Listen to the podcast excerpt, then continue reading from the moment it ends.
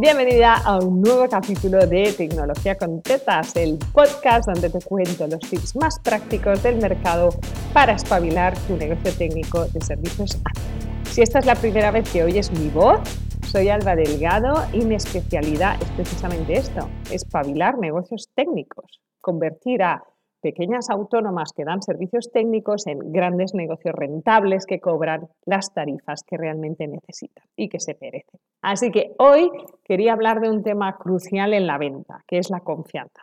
Muchas veces muchas de mis alumnas y seguidoras me preguntan, yo necesito vender más, ¿cómo hago para vender más cuando vendemos servicio a medida, cuando necesitas el contacto de esa persona? Y el servicio a medida tiene un factor crucial en la venta que es la confianza. Sin la confianza de tu posible cliente no va a haber venta. Y esto requiere tiempo. Pero eso siempre digo que siempre tienes que estar vendiendo. Es así, siempre tienes que estar vendiendo. No hay más. Si no estás siempre, y cuando digo vendiendo no quiero decir haciendo puerta fría, irte a tomar un café con alguien, irte a comer con otra, acordarte de llamar a no sé quién, este tipo de cosas que van construyendo una confianza que al final deriva en negocio. A veces deriva en poco negocio en muchas amistades, pero esas amistades tienen amistades que pueden darte negocio, ¿vale? No es una línea recta y directa a la venta, pero genera ventas. Y lo que quería hablarte hoy de tips prácticos es cómo acelerar esa confianza.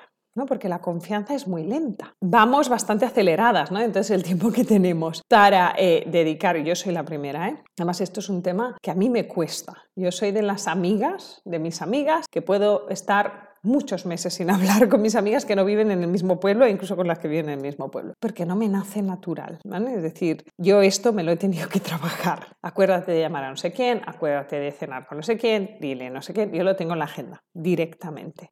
Cuando era mucho más joven, cuando no tenía hijos y viajaba con mi mejor amigo, él vivía en Estados Unidos y yo vivía en Barcelona y nos hablábamos una vez al año. ¿no? Rollo, bueno, dos. Una en enero, rollo, ¿dónde vamos este año? ¿Qué te parece Argentina? Fantástico. Fechas, entonces pues nos íbamos las dos, los dos a nuestros jefes y tal, mirábamos. Venga, octubre, perfecto. Día tal. Y entonces buscamos un vuelo que llegara el mismo día al mismo aeropuerto. Esto es todo lo que hablamos en todo el año. Entonces nos encontrábamos al cabo de un año como si no hubiera pasado nada. Entonces, mi concepto de natural, de mantenimiento de las amistades es complejo y me afecta, digamos, a esta parte de la confianza, con lo cual he tenido que trabajarme mucho este tema. Así que el propósito de hoy es darte estos tips prácticos. Te voy a dar cinco, ¿vale? Para que los apliques. El primero es conseguir que te recomienden. Una recomendación es confianza delegada, ¿no? Si yo te digo, Ona es buenísima y yo tengo tu confianza, lo que hago es delegar mi confianza en ella. Entonces esto acelera la confianza al 100% y quedas como persona de confianza aunque no te conozcan de nada. ¿Cómo puedes acelerar este proceso? Pidiendo recomendaciones o pidiendo testimonios. ¿Vale? Los testimonios al final hacen esta labor. Sobre todo si tienes clientas muy visibles, es esta confianza delegada. La gente que confía en ellas acaba confiando en ti por traspaso.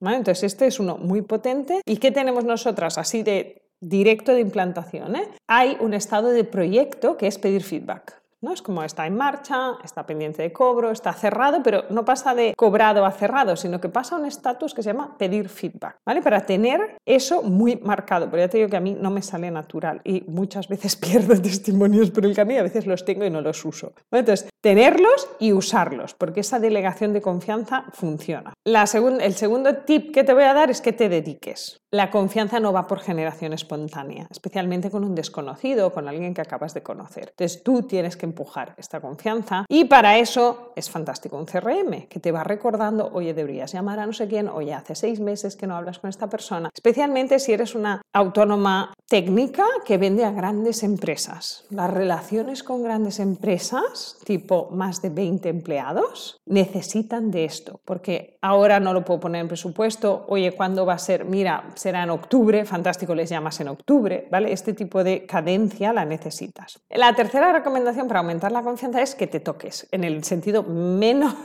bíblico del término, ¿vale? La presencialidad, ir a eventos, darle la mano a alguien. Yo he hecho mucho de menos, por ejemplo, dar la mano. Yo recuerdo que daba mucho la mano porque me crié en el mundo corporativo americano. De hecho, recuerdo que una vez nos hicieron un taller a las españolas y las italianas de cómo evitar que un hombre te diera besos en una reunión de trabajo, ¿vale? Y que obligarles a darte la mano. Y era un gesto muy concreto, entonces tú hacías el gesto y les dabas la mano, en vez de permitir que te besaran. Esto cuando pasé, salí del mundo corporativo, de hecho fue un shock cultural brutal en que todo el mundo me diera besos. Yo siempre daba la mano porque para mí era la costumbre y la mano me da mucha información de esa persona. Y Así es, ahora doy besos, no siempre en entorno muy profesional con gente que no conozco de nada. Suelo dar la mano igualmente porque me genera todavía algo de repelús la inversión del espacio personal. Eh, las que me conocéis en persona sabéis que abrazar no es mi fuerte, pero tocarse, verse, mirarse a los ojos, oírse, irse a tomar un café improvisado, este tipo de cosas aceleran la confianza. Cuarto tip para acelerar la confianza es que compartas algo. Y cuando digo algo me refiero a un pin, voy a llamarle un pin para que nos entendamos, ¿eh? del estilo hemos ido a la misma universidad. Yo noté mucha diferencia, por ejemplo, eh, en un momento de mi carrera fui a hacer como un curso de especialización a ESADE, que es una escuela de negocios muy conocida mundialmente, con mucha reputación. Entonces el hecho de tener ESADE en mi currículum como última escuela profesional a la que he ido, me abre puertas. Cuando encuentro a otro ESADE alumni y le digo yo también soy alumni, esto me abre puertas. ¿no? Si pertenecemos a la misma comunidad, te abren puertas. Es cuando eres extraordinaria, por ejemplo, y vas a otra extraordinaria, yo también soy extraordinaria, esto acelera la confianza, con lo cual acelera la apertura de puertas, pedirle a alguien un café, oye tía, vamos a comer, vamos a tomarnos un café, nos conocemos. Cuando perteneces a una comunidad hay un nivel de confianza que va por defecto. Si no eres la primera vez que me oyes, te cuento, yo estudié traducción e interpretación ¿eh? y hay un montón de compañeras de traducción e interpretación que nunca hemos ejercido un solo día de mi vida, gracias a Dios. Entonces, por ejemplo, ¿no? expatriadas de traducción e interpretación de que nunca hemos ejercido, es un grupo. Entonces tú y yo, que jijiji, estudiamos juntas pero nunca hemos hecho nada, generamos un vínculo. Cuando te vas a otro país, la gente de tu país automáticamente tiene un nivel de confianza superior. Entonces, cuando buscas estos vínculos, aceleras la confianza para generar negocios. Y mi último tip de hoy, ¿vale? Es como suena muy bluff, pero es que es así, ¿vale? Que seas tú. Y cuando me refiero a que seas tú, es que esto me lo enseñó eh, Gemma Andreu en un momento. ella lo, hizo, lo hacía maravilloso y ha acabado haciendo lo mismo que hacía ella. Yo cuando decía Gemma, debía ser como en 2012, 13, 14, cuando empecé a intentar emprender y me fui a eventos a conocer a otros emprendedores. Y Gemma tenía una situación familiar muy parecida a la mía ahora, ¿no?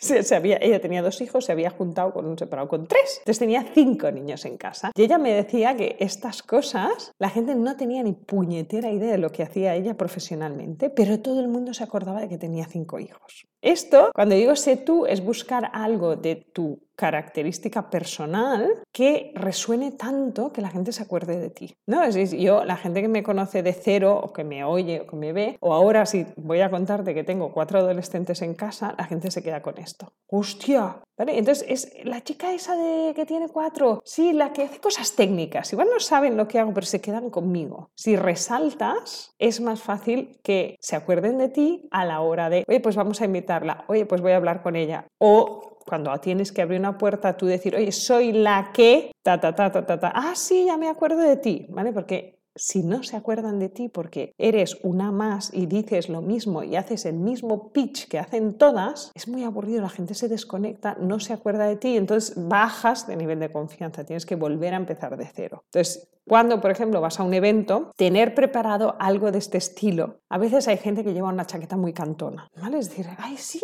soy la de la chaqueta verde, hostia, es verdad, sí, ya me acuerdo de ti. Esto genera confianza, ¿sí? Es muy absurdo. Desde que me he cortado el pelo, si me oyes solo y no me has visto nunca, no te has pasado por mi web, llevo el pelo muy corto y antes lo llevaba muy largo. Y desde que me he cortado el pelo, la gente se queda más conmigo porque es un peinado diferente, ¿no? A nivel de reconocimiento, es como, guau, ah, sí, el pelo este corto, vale. No, con lo cual, este de ser tú, no es ser tú en tu ser y en tu personalidad, sino buscar algo de tu autenticidad que destaque mucho de los demás y que ayude a los demás a recordarte. Así que hasta aquí los cinco tips de hoy para acelerar la confianza y cerrar más ventas o generar más ventas.